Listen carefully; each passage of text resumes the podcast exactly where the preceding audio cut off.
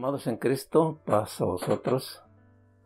Una vez más, Dios nos brinda la oportunidad de poder recorrer nuestros ojos a través de su volumen sagrado para contemplar las maravillas que en él encontramos, para poder leer esas cartas maravillosas llenas de amor que él nos dejó con el propósito de que veamos el amor tan grande que ha sentido por la humanidad y principalmente por aquellos que lo hemos aceptado como nuestro Rey y Señor.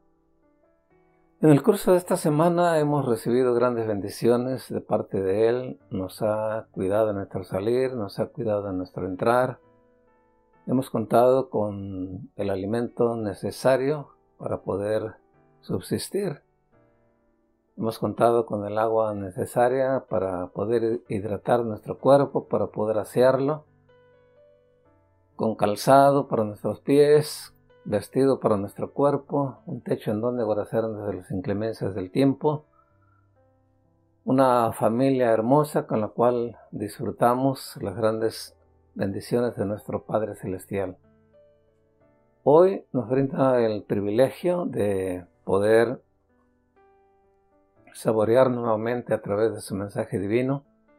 Esperamos que nuestro corazón esté totalmente disponible, no solamente para recibir el mensaje de Dios, sino para guardarlo celosamente dentro de nuestro corazón, vivirlo, practicarlo y también compartirlo con aquellas gentes que no lo conocen. Antes de ello vamos a orar para ponernos en las manos del Señor y poder entender su lenguaje. Bondadoso Padre, acudimos nuevamente a tus plantas redentoras para depositar en ellas nuestra ofrenda de gratitud. Hasta este momento, en todas las áreas de nuestra vida, has estado presente. Te hemos sentido, Señor, en nuestro hogar, te hemos sentido en el camino, te hemos sentido en el trabajo, te hemos sentido, excelentísimo Dios, en todos los negocios que hemos emprendido. Todos los días caminas a nuestro lado, cumpliendo aquella promesa maravillosa de que he aquí yo estaré con ustedes todos los días hasta el fin del mundo. Como nuestro guiador, siempre nos guías por sendas de justicia y de verdad como nuestro pastor, nos llevas a maravillosos pastizales para que podamos disfrutar perfectamente bien y podamos tener un crecimiento maravilloso donde podamos mostrar, Señor, que tú vives y reinas dentro de nuestras vidas. Gracias porque nos mantienes hasta este momento sanos. No hemos sido infectados por la epidemia que está azotando el mundo entero nos has librado, nos has dado la capacidad para protegernos, nos has dado, Señor, el privilegio de tenerte como nuestro Padre Celestial, que quien provee todo lo necesario para que podamos realizarnos. En este momento vamos a recorrer nuestros ojos en tu volumen sagrado. Queremos rogarte, Padre, que nos ilumines para entender tu lenguaje y para podernos, para poderlo disfrutar tremendamente poderlo vivir y poder nuestro Dios mostrarle al mundo entero que tú vives y reinas dentro de nuestro corazón. Nos abandonamos en tus manos con la confianza plena de que tú nos vas a iluminar. En el nombre poderoso de Cristo Jesús. Amén. El tema que vamos a tratar el día de hoy se titula ¿Qué es la vida? Esta pregunta se le planteó hace un tiempo a cuatro personas a la vez, a un político, a un empresario, a un doctor y a un estudiante universitario.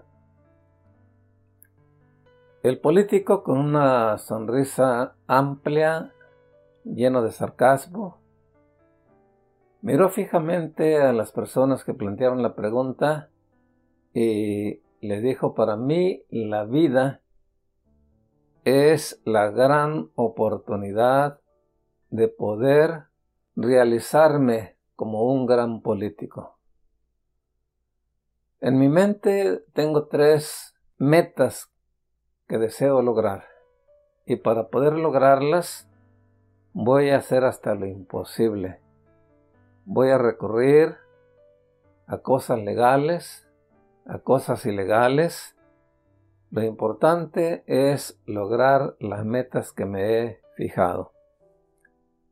Número uno, mi primera meta es convertirme en el alcalde de mi ciudad. Número dos, convertirme en el gobernador de mi estado. Y número tres, convertirme en el presidente de mi nación. Dentro de mi mente hay un plan para mí muy grande y maravilloso que deseo realizar en estos tres puntos que he mencionado. Voy a luchar incansablemente porque mi ciudad, en mi periodo de alcalde, reciba todos los beneficios habidos y por haber. El Estado, también voy a luchar porque el Estado sea beneficiado enormemente a través del trabajo que va a realizar mi gobierno. Como presidente de la República voy a triplicar, a cuadruplicar mi esfuerzo para que el país reciba grandes beneficios a través del el gobierno que yo voy a dirigir. Pero también dentro de mis metas tengo acumular una riqueza incomparable, una riqueza inmensa quiero tener muchas propiedades, quiero tener los mejores automóviles, quiero tener las mujeres más hermosas, quiero tener una cuenta enorme para poder disfrutar de la vida juntamente con mi familia y poder vivir en grande.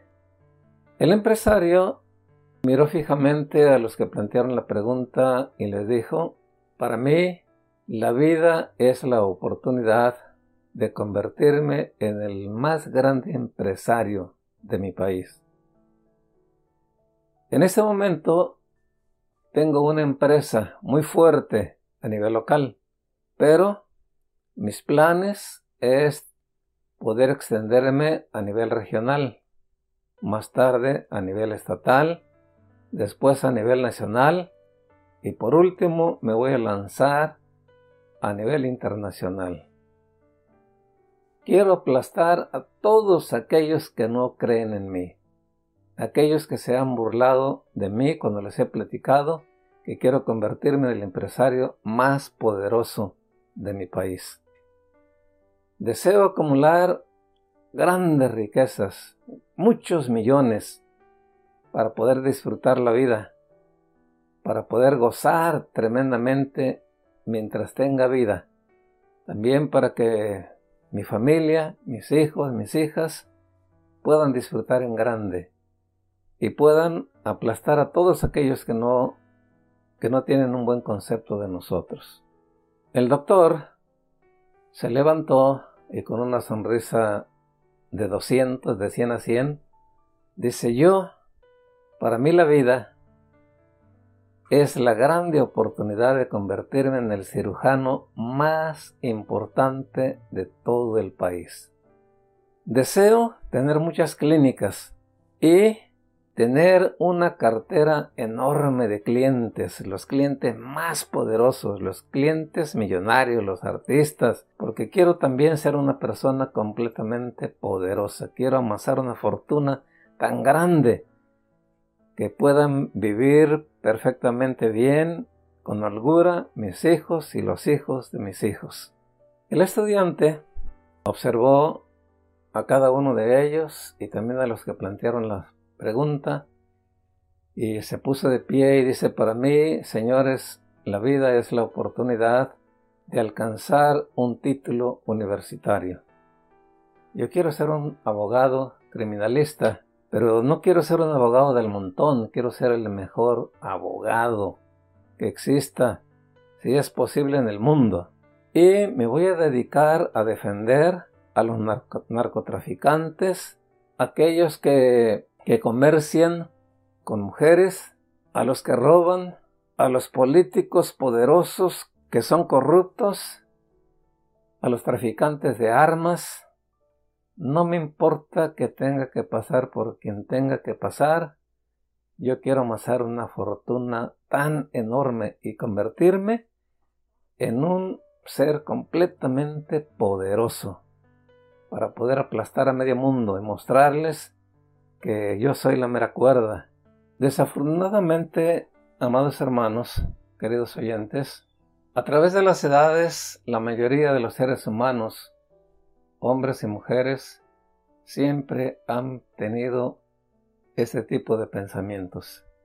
Ser personas completamente importantes llegar a amasar una fortuna incomparable para, para poder derrochar, para poder disfrutar en grande, ninguno de ellos se ha puesto a pensar que la vida realmente no es nuestra.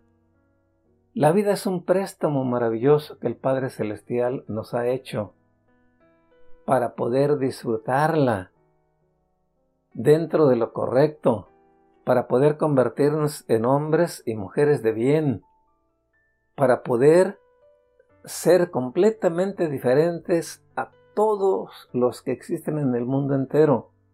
¿Qué es la vida? La vida es la oportunidad de conocer de Dios.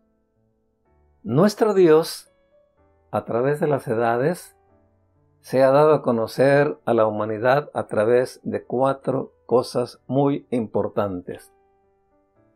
A estas cuatro cosas tan importantes, dentro de la teología se le llama la revelación divina. Dios se ha dado a conocer a través de la creación. Cuando nosotros tenemos el privilegio de levantar nuestros ojos al cielo, principalmente en una noche completamente oscura, no vamos a quedar anonadados de lo que contemplamos allá en los cielos. Millones y millones de estrellas de diferentes tamaños, con diferente poder de luz, brillando intensamente, de una manera maravillosa. Nos vamos a dar cuenta que de vez en cuando cruzan algunos aerolitos y vamos a descubrir si se trata de una noche de luna llena lo maravilloso que es contemplar una luna cuando ser llena. Es un espectáculo inmensamente maravilloso para los ojos. Cuando tenemos la oportunidad de conocer el mar, de disfrutar de sus aguas, de admirar todo lo que encierra el mar, nos quedamos completamente maravillados. Cuando entramos a la montaña y empezamos a ver árboles de diferentes tamaños, de diferentes colores, de diferentes olores, flores perfumadas de diferentes clases de flores. Cuando empezamos a escuchar el canto de las aves, nos quedamos completamente enamorados de la creación de nuestro Dios. Cuando nos detenemos a observar nuestro cuerpo, observamos nuestras manos, ¿Quién podrá diseñar una herramienta más maravillosa, más importante que nuestro Dios? Esa herramienta que nos ha dado a través de las manos, con las que podemos agarrar infinidad de cosas, con las que podemos escalar, con las que podemos manejar, con las que podemos trabajar, con las que podemos escribir, etcétera, etcétera. Cuando pensamos un poquito en esa computadora tan inmensa que nuestro Dios nos ha regalado. Yo creo que la mayoría de nosotros, cuando nos esforzamos un poquito y retrocedemos la cinta hacia atrás, llegamos a recordar cosas que nos sucedieron cuando teníamos tres años de edad. Yo recuerdo algunas cosas cuando tenía tres años de edad, cuatro años, cinco años de edad. Nuestro Dios nos ha dado una computadora tan maravillosa que no solamente nos hace recordar, sino que nos hace almacenar millones y millones de cosas que nos han sucedido en el transcurso de nuestra vida. Dios, a través de la creación, se da a conocer a la humanidad. Número 2. A través de las edades, Dios se ha dado a conocer a través de la palabra escrita, a través de las sagradas escrituras. Cuando nosotros vamos a las sagradas escrituras, nos damos cuenta de que hay un Dios inmensamente poderoso, un Dios incomparable. No hay problema que le presentes que no lo pueda resolver. No hay muralla que le presentes que no la pueda derrumbar. No hay pregunta que le plantees que él no te pueda contestar. No hay carga tan grande que le lleves que no te la pueda quitar. Es el Dios de lo imposible. Ese Dios maravilloso que solamente con su palabra formó la creación. Ese Dios maravilloso que a través de su palabra ha realizado cosas fantásticas. A través de la palabra de Dios que encontramos en las Sagradas Escrituras, Dios se ha dado a conocer a la humanidad. Se ha dado a conocer como un Dios de poder, como un Dios omnipotente, como un Dios omnisciente, como un Dios omnipresente, como un Dios inmutable, como un Dios inmortal, como un Dios eterno, como un Dios clemente, como un Dios misericordioso, como un Dios lleno de santidad, como un Dios lleno de bondad, como un Dios que se compadece del dolor de la humanidad. Número 3. Dios se ha dado a conocer a través de la palabra hablada. Cada vez que nosotros tenemos el privilegio de escuchar una predicación, de escuchar una enseñanza bíblica, de escuchar un estudio bíblico, de escuchar una conferencia, ya sea a nivel personal o ya sea a través de la televisión o ya sea a través de otro medio, Dios se está dando a conocer a través de lo que estamos escuchando. Número 4. Dios se ha dado a conocer a través de todo lo que sucede en el mundo entero, a través de los terremotos, a través de los huracanes, a través de las tempestades, a través de la tormenta, a través del granizo, a través de las enfermedades, a través de las pestes, a través de las guerras, Dios se ha dado a conocer. La vida es la oportunidad de conocer de Dios. Y yo quiero decirte que la mayoría de los seres humanos, si no es que todos, conocemos de Dios, porque hemos visto la lluvia, hemos visto cómo nace la hierba, cómo crece, cómo se reproduce y cómo muere, y cómo germina y germina y germina. Número dos, la vida es la oportunidad de conocer a Dios. No es lo mismo conocer de Dios que conocer a Dios. En el libro de Samuel, en su primera capítulo 2, versículo 12, les voy a leer el verso 12, dice, los hijos de Elí eran hombres impíos y no tenían conocimiento de Jehová. ¿Cómo es posible que el escritor se haya atrevido a escribir esta porción bíblica, ¿quiénes fueron los hijos de Elí? Los hijos de aquel gran sacerdote al cual le fue entregado Samuel por su madre cuando era niño. Los hijos de Elí, de acuerdo a la regla bíblica, de acuerdo a los reglamentos sacerdotales, también eran sacerdotes, también tenían que ejercer el el sacerdocio. Tenían que conocer las sagradas escrituras. Tenían que conocer los, los sacrificios, la calidad de sacrificios que Dios reclamaba.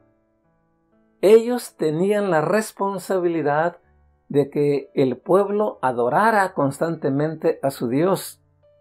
Tenían la responsabilidad de velar que los sacrificios fueran sacrificios agradables ante la presencia del Padre Celestial. Sin embargo, aquí el escritor nos está, diciendo con toda claridad que los hijos de Elí, a pesar de ser sacerdotes, a pesar de ejercer el sacerdocio, dice que no conocían a Jehová. Eso nos da a entender que no importa el tiempo que tengamos dentro de las filas del Señor, no importa cuántos años hemos seguido a nuestro Padre Celestial, no importa cuántos años estamos acudiendo a los cultos o no importa si tenemos un título ministerial, puede darse el caso de que tampoco hayamos conocido a nuestro Dios. Tenemos mucho conocimiento de Él, pero es diferente tener conocimiento de Dios, conocer de Dios, a conocer a Dios. Tener conocimiento de Dios, conocer de Dios, es historia. Es tener la historia en nuestra mente y en nuestro corazón. Conocer a Dios es tener la presencia incomparable funcionando 100% dentro de nuestra vida a ese Señor que se llama Dios. Y estos señores, a pesar de ser sacerdotes, a pesar de estar ejerciendo el ministerio tan importante, no tenían el conocimiento de Jehová. Eran hombres impíos. Para que podamos entender la palabra impío, vamos a 1 de Pedro capítulo 4 verso 18. Dice el apóstol Pedro, si el justo con dificultad se salva, ¿dónde aparecerá el impío y el pecador? El justo es aquel que se ha encontrado con nuestro Padre Celestial, aquel que ha conocido de Dios y aquel que ha llegado a conocer a Dios a través de una relación ininterrumpida, a través de una relación donde existe el amor, donde existe el poder divino, donde existe guianza, donde existe luz, donde existe sabiduría divina. El que vive la justicia de Dios, no aquel que solamente la conoce como historia, sino aquel que la vive, aquel que la practica, aquel que la transmite. El impío o infiel es aquel que predica, es aquel que ministra, aquel que lleva años acudiendo a los cultos, cantándole al Señor, pero es infiel, no es fiel delante del Señor, vive en impiedad, ama la maldad, ama la mentira, es una persona ambivalente, una persona que no tiene una firmeza dentro del seguimiento de nuestro Padre Celestial.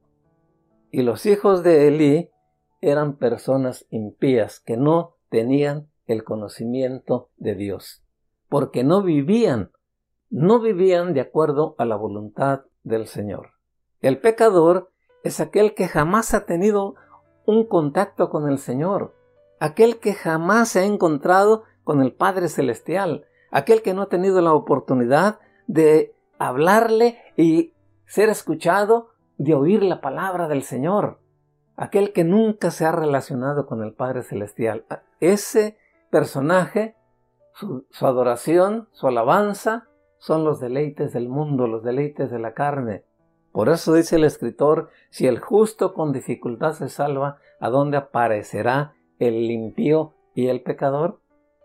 En el capítulo 17 del Evangelio según Juan, quiero invitarte a que lo veamos. Vamos a leer desde el versículo 1 para que podamos entender. Estas cosas habló Jesús y levantando los ojos al cielo dijo, Padre, la hora ha llegado. Glorifica a tu Hijo, para que también tu Hijo te glorifique a ti. Como le has dado potestad sobre toda carne, para que dé vida eterna a todos los que le diste, y esta es la vida eterna, que te conozcan a ti, el único Dios verdadero, y a Jesucristo a quien tú has enviado. La misión importantísima del Hijo de Dios al ser enviado aquí a la tierra fue dar a conocer a su Padre Celestial. De que todo mundo conociera al Padre Celestial. Porque no, no se nos olvide que después de que el Hijo fue engendrado allá en la eternidad, Dios le dio el privilegio de ser el creador y el sustentador de todas las cosas. Pero también lo nombró su representante. Él fue el representante de Dios a través del Antiguo Testamento y parte del Nuevo Testamento. San Juan capítulo 1, verso 18 dice a Dios nadie lo vio jamás. El unigénito de Dios, aquel que está en el seno de Dios, es el que lo ha dado a conocer a través de las edades. La función maravillosa de Cristo al venir aquí en la tierra era dar a conocer a ese Padre maravilloso, a ese Padre extraordinario, lleno de amor y lleno de bondad, que a pesar de que el mundo estaba completamente hundido en la maldad. El mundo no era un muerto en potencia. El mundo estaba totalmente muerto en delitos y pecados, según Efesios capítulo 2 en los primeros versículos. Sin embargo, Dios en su misericordia, San Juan capítulo 3 versos 16 y 17, dice, porque de tal manera amó Dios al mundo, que dio a su Hijo unigénito, para que todo aquel que en él crea no se pierda, mas tenga vida eterna porque no envió Dios a su Hijo al mundo para que condene al mundo, sino para que el mundo sea salvo por él. El Hijo de Dios viene con el propósito de presentar al Padre Celestial, para que todo mundo lo conozca, para que todo mundo se relacione con Él. Inclusive a través de los milagros, a través de los prodigios que Él realizaba, toda la gloria se la daba al Padre Celestial, porque Él quería que hubiera una relación maravillosa entre la humanidad y su Padre, esa relación que se había perdido a través del pecado de Adán. La vida es la oportunidad de conocer a Dios. Nosotros, que hemos tenido un encuentro personal con Cristo Jesús, tenemos la dicha de conocerlo, de disfrutarlo, de sentir su presencia las 24 horas del día dentro de nuestra vida. Aquellos que no han tenido la oportunidad de conocerlo, aquellos que solamente tienen la historia y aquellos que ni siquiera tienen la historia, hay una invitación maravillosa del Hijo de Dios. En el capítulo 11, verso 28 de Mateo, Dice, venid mí todos los que estén trabajados y cargados, y yo los haré descansar. Hay una invitación maravillosa para todos aquellos que no conocen a Dios, para que vengan a conocerlo. ¿Cómo podemos conocer a Dios? ¿Cómo puede el ser humano que no conoce a Dios, cómo puede conocerlo? Número uno, tiene que arrepentirse de sus pecados. Número dos, tiene que creer en aquel que derramó su sangre preciosa en la cruz del Calvario.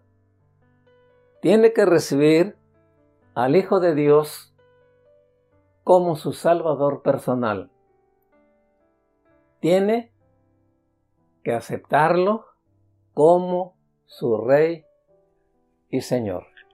Para poder de esa manera empezar una relación maravillosa con el Padre Celestial a través de Cristo Jesús y empezar a conocer a ese Señor maravilloso que tanto nos ama, a ese Señor maravilloso que envía la lluvia para toda la humanidad, a ese ser maravilloso que envía el sol para toda la humanidad, para ese Dios excelente que está dispuesto a perdonar absolutamente todas nuestras faltas. Para ese Dios maravilloso que envía el alimento a todos los hogares para que podamos fortalecernos y poder vivir. Aquellos que tenemos la oportunidad de caminar con Él, de disfrutarlo, de gozarlo, aquellos que realmente caminan dentro de las filas del Señor, aquellos que lo han conocido tremendamente, que lo han disfrutado, que hay una relación tremenda. Hay un mensaje inmensamente poderoso para todos los que tenemos el privilegio de conocer a Dios. Y el mensaje es de que tenemos que adorarlo las 24 horas del día. Ese Dios maravilloso que vive dentro de nuestro corazón, el cual tiene una relación maravillosa con nosotros, el cual amamos, el cual adoramos, el cual glorificamos, el cual nos ama, el cual nos cuida, el cual nos protege, el cual nos abraza constantemente. Él reclama una adoración completamente especial de nosotros para Él. Hay cuatro puntos que quiero tocar aquí. La adoración que Dios reclama, amados hermanos, para todos aquellos que lo conocemos.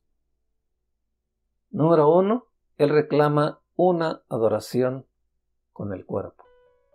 Ese Dios maravilloso que envió a su Hijo amado a derramar su sangre preciosa en el Calvario, a ese Dios que nosotros conocemos y estamos disfrutando, tenemos que adorarlo primeramente con el cuerpo, antes de adorarlo con el espíritu.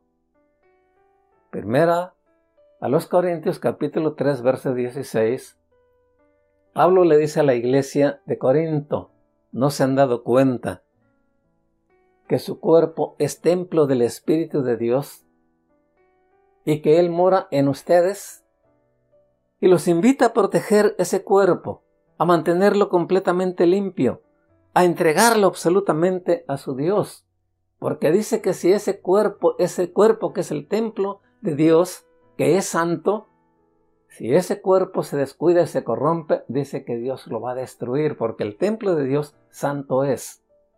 En el capítulo 6 de 1 de los Corintios, verso 19 y 20, nuevamente el apóstol Pablo le recuerda a la iglesia, no se les olvide que ustedes son templos del Espíritu de Dios, que tanto el cuerpo como el Espíritu le pertenecen a Dios. Por lo tanto, deben de glorificar a nuestro Dios con el cuerpo, pero también con el Espíritu. Pero, primeramente, con el cuerpo, porque el cuerpo, al ser tocado por nuestro Padre Celestial a través del Espíritu Santo, lo ha convertido en un templo y ese cuerpo se debe dedicar totalmente a la adoración de nuestro Padre Celestial. Los cinco sentidos que Él nos ha regalado tenemos que ponerlos totalmente al servicio del Señor. Debemos poner al servicio de nuestro Dios en esa adoración absolutamente entregada. Debemos poner nuestros ojos y dedicarlos absolutamente a la adoración a nuestro Padre Celestial. Dedicar nuestros oídos, dedicar el olfato, dedicar el gusto y dedicar el tacto para gloria y honra del Señor. Número 2. Dios reclama una adoración mental. Decíamos al inicio de nuestra plática que Dios nos ha regalado una computadora enorme, en esa computadora hay muchísimas cosas que hemos almacenado durante el tiempo que Dios nos ha dado de vida. Así como dedicamos tiempo para pensar en la familia, para pensar en la escuela, para pensar en la esposa, para pensar en el esposo, para pensar en la novia, para pensar en el novio, para pensar en los juegos, para pensar en nuestras mascotas, para pensar en la comida, para pensar en el trabajo, sería de vital importancia que dedicáramos mucho tiempo durante el día para pensar en ese Dios maravilloso que es nuestro dueño, al cual le pertenecemos. Nuestro cuerpo, nuestra alma, nuestro espíritu le pertenecen a Él. Qué bueno sería que todos los días dedicáramos mucho tiempo en pensar profundamente en lo maravilloso que ha sido Él. Yo no sé cuántas veces tú has manejado más de 20 horas. Yo recuerdo que lo más que he manejado son 33 horas. Solamente de tenerme a cargar gasolina, a comprar alimento, al baño y a darle. Y yo recuerdo muchísimas veces cuando fui administrador en el distrito, que en los grandes recorridos yo iba pensando profundamente en mi Dios. Lo adoraba a través, a través de mi mente. A través de la mente le cantaba, a través de la mente predicaba, a través de mi mente oraba, porque el Dios que nosotros tenemos es un Dios que nos escucha. Aunque no abramos los labios, aunque no pronunciemos palabra, porque Él sabe exactamente lo que hay dentro de nuestra vida. No se nos olvide. Dice el salmista en el Salmo 139 que Él conoce desde lejos nuestros pensamientos. Antes de que hablemos, Él sabe lo que vamos a hablar. Antes de que pensemos, Él sabe qué es lo que vamos a pensar. Él reclama una adoración mental. Número 3. Dios reclama una adoración emocional. ¿Qué tan importantes son las emociones en la vida del ser humano? ¿Cuántos nos hemos emocionado? La mayoría. Nos hemos emocionado cuando cumplimos un año más de vida, los que somos casados cuando cumplimos un aniversario más. Nos hemos entusiasmado enormemente cuando hemos recibido la noticia de que nuestro hijo se graduó como profesionista cuando llega el niño y dice, papi, mami, me saqué muy buenas calificaciones, nos emocionamos tremendamente. Cuando no hemos visto a algún familiar o algún amigo que queremos muchísimo durante muchos años y de pronto viene y nos visita, corremos, lo abrazamos, lo besamos y reímos y gritamos porque estamos completamente, completamente emocionados. Cuando alguien se enamora por primera vez, qué emoción tan grande. ¿Qué tanto nos emocionamos nosotros cuando pensamos que vamos a dialogar con Dios? ¿Qué tanto nos emocionamos nosotros cuando vamos a encontrarnos con aquel que derramó su sangre preciosa en la cruz del Calvario? ¿Qué tanto nos emocionamos cuando pensamos que le vamos a cantar al Rey de Reyes y Señor de Señores? Aquel que nos compró a precio de sangre cuando no valíamos un centavo. Dios reclama una adoración emocional. Tenemos que emocionarnos, hermanos. Tenemos que orarle con emoción. Tenemos que predicar con emoción. Tenemos que leer sus cartas con emoción. Voy a hacer un paréntesis pequeño aquí en las cartas.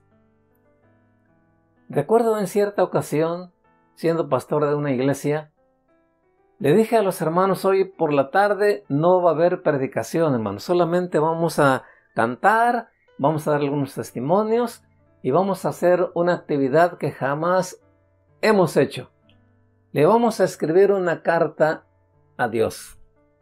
Y quiero decirle que en esa iglesia había gente muy sencilla que casi no hablaba pero cuando leímos las cartas que esas personas le escribieron a Dios, nos hicieron llorar de emoción.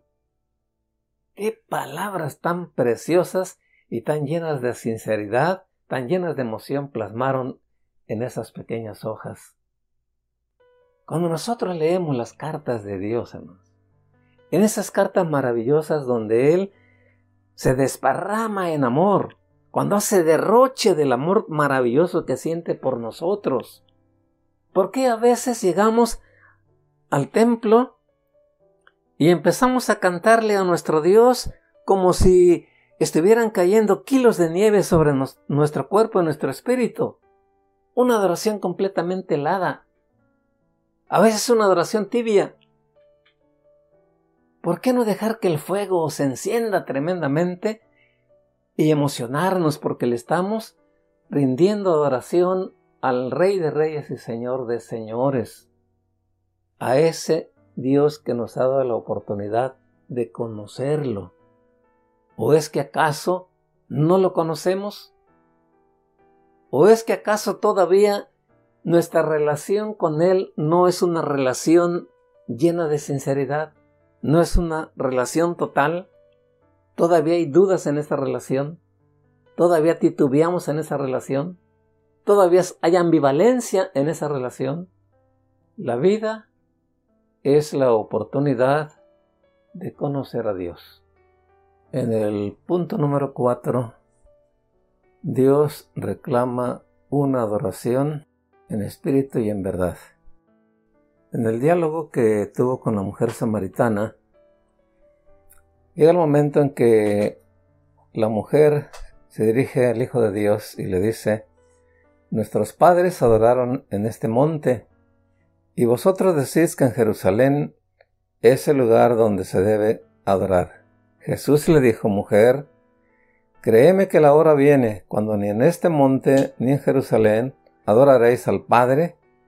Vosotros adoráis lo que no sabéis, nosotros adoramos lo que sabemos, porque la salvación viene de los judíos. Mas la hora viene y ahora es cuando los verdaderos adoradores adorarán al Padre en espíritu y en verdad, porque también el Padre, tales adoradores, busca que le adoren. La adoración que Dios reclama en el punto número 4 es una adoración espiritual. El Hijo de Dios no se está refiriendo al Espíritu Santo, no se está refiriendo a ese Espíritu que ha sido derramado sobre nosotros sino al espíritu humano. El espíritu humano, quien es el que busca constantemente el contacto con Dios, es el que es sensible al llamado de Dios, es el que debe de llevarnos hacia los brazos poderosos de nuestro Padre Celestial para rendirle una adoración con el Espíritu. Una adoración completamente analizada, una adoración que forme parte de nuestro intelecto, una adoración que nos lleve a ofrecerle a nuestro Padre Celestial nuestro cuerpo, nuestra alma y nuestro espíritu. Una adoración que esté rodeada de verdad, no una adoración fantasía, no una adoración mediocre, el Hijo de Dios habla con toda claridad y dice que Dios reclama una adoración con el Espíritu, pero también que esta adoración sea una adoración completamente verdadera. Y esa adoración, según las palabras de Cristo Jesús, la podemos realizar donde quiera que nosotros nos encontremos. Es cierto, es maravilloso cuando nos reunimos en el santuario, tenemos el privilegio de saludar a nuestros hermanos, la oportunidad de abrazarlos, la oportunidad de sonreírles, de recibir sus sonrisas, de disfrutar su compañerismo, pero la verdadera adoración es aquella que constantemente le ofrecemos a nuestro Dios llena de sinceridad, no importa el lugar en donde nos encontremos. El Hijo de Dios es muy claro, dice, Hablando de la oración, de la adoración no es la que se va a realizar en este monte, ni tampoco la que se va a realizar en Jerusalén. Porque a partir de este momento, dice la adoración, se va a realizar en donde quiera que tú te encuentres, porque Dios está buscando adoradores que le adoran en espíritu y en verdad. No importa si están en el monte, no importa si están en el río, no importa si están en el valle, no importa si están en el trabajo, no importa si están con la familia, no importa si están en el santuario, lo que Dios reclama es una adoración completamente llevada por el Espíritu y envuelta completamente de verdad. Dios no está dispuesto a recibir una adoración que no sea verdadera. A través de las edades, nuestro Dios ha reclamado ese tipo de adoración, una adoración donde sinceramente le estemos rindiendo honor a aquel que tantos beneficios nos ha otorgado. Amado hermano, amado amigo que me escuchas, si hasta este momento tú no conoces a Dios a pesar de llevar mucho tiempo dentro de la comunidad cristiana, quiero invitarte a que te acerques a Él y le pidas perdón. Y le digas, Señor, perdóname porque son muchos años que me has dado la oportunidad de conocerte, pero realmente no te conozco porque si yo te conociera me entregara 100% a ti. Cuando nosotros no nos entregamos 100% a nuestro Padre Celestial, es que no lo hemos conocido en su totalidad. Hay algo todavía que nos está deteniendo, que nos está manteniendo estacionados, que no nos permite arrancar. Él nos da la oportunidad de conocerlo.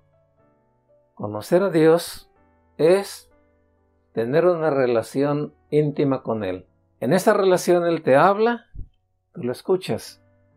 Tú le hablas, Él te escucha. Él te abraza, tú lo abrazas. Él te besa, tú lo besas. Él te dice palabras maravillosas de amor y tú le dices palabras maravillosas de amor. Él derrama bendiciones abundantes y tú le respondes con adoración y con alabanza.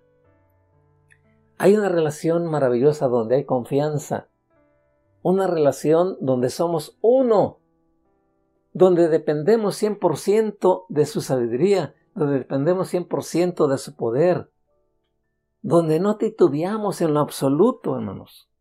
Nos sentimos felices, nos sentimos contentos, nos sentimos privilegiados de conocer a nuestro Padre Celestial. Hoy Dios te hace una invitación. Él quiere que vengas a conocerlo. La vida es la oportunidad de conocerlo, la oportunidad de disfrutarlo, la oportunidad de gozarlo, la oportunidad de apropiarnos de toda la riqueza que Él derrama todos los días sobre nuestra vida.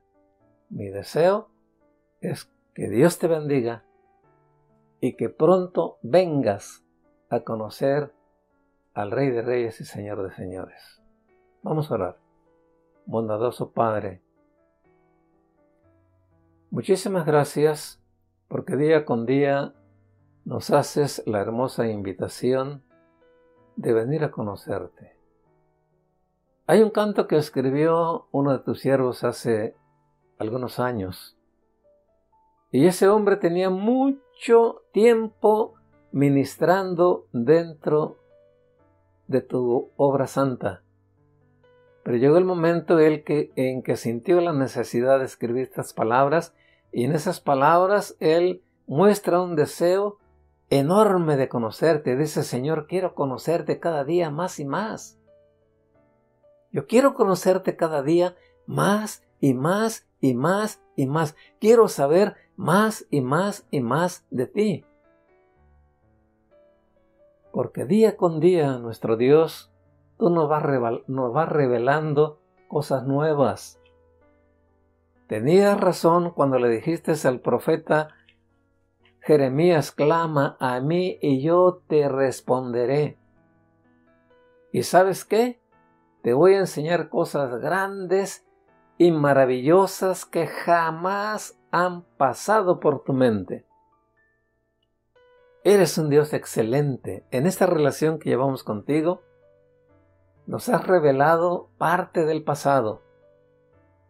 Nos está revelando parte del presente y nos está revelando parte del futuro. ¿Por qué parte del pasado? ¿Por qué parte del presente y parte del futuro? Porque no nos hemos entregado totalmente a ti. Tu propósito no es revelarnos una parte, sino revelarnos absolutamente todo. Tu Hijo amado le dijo a sus discípulos, ya no los llamaré siervos, porque el siervo no sabe lo que hace su Señor. De hoy en adelante les voy a llamar amigos, porque todo lo que el Padre me ha revelado, yo se los he revelado a ustedes. Tú quieres, Dios, revelarnos absolutamente todo, absolutamente todo. Tenemos que conocerte. Perdónanos, nuestro Dios, por menospreciar esa bella oportunidad que nos ha brindado durante muchos años. Y permite que a partir de este momento nuestro deseo prioritario sea conocerte, entregarnos absolutamente a ti para que a través de esa relación podamos realmente saber quién eres tú. ¿Por qué nos creaste? ¿Por qué somos una creación física y por qué somos una creación espiritual? ¿Y por qué enviaste a tu Hijo? ¿Por qué nos diste el Espíritu Santo? ¿Por qué la palabra? ¿Por qué la comunicación? ¿Por qué las promesas tan extraordinarias?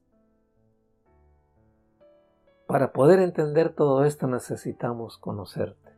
Señor, queremos conocerte cada día más y más. Gracias. En el nombre poderoso de Cristo Jesús. Amén.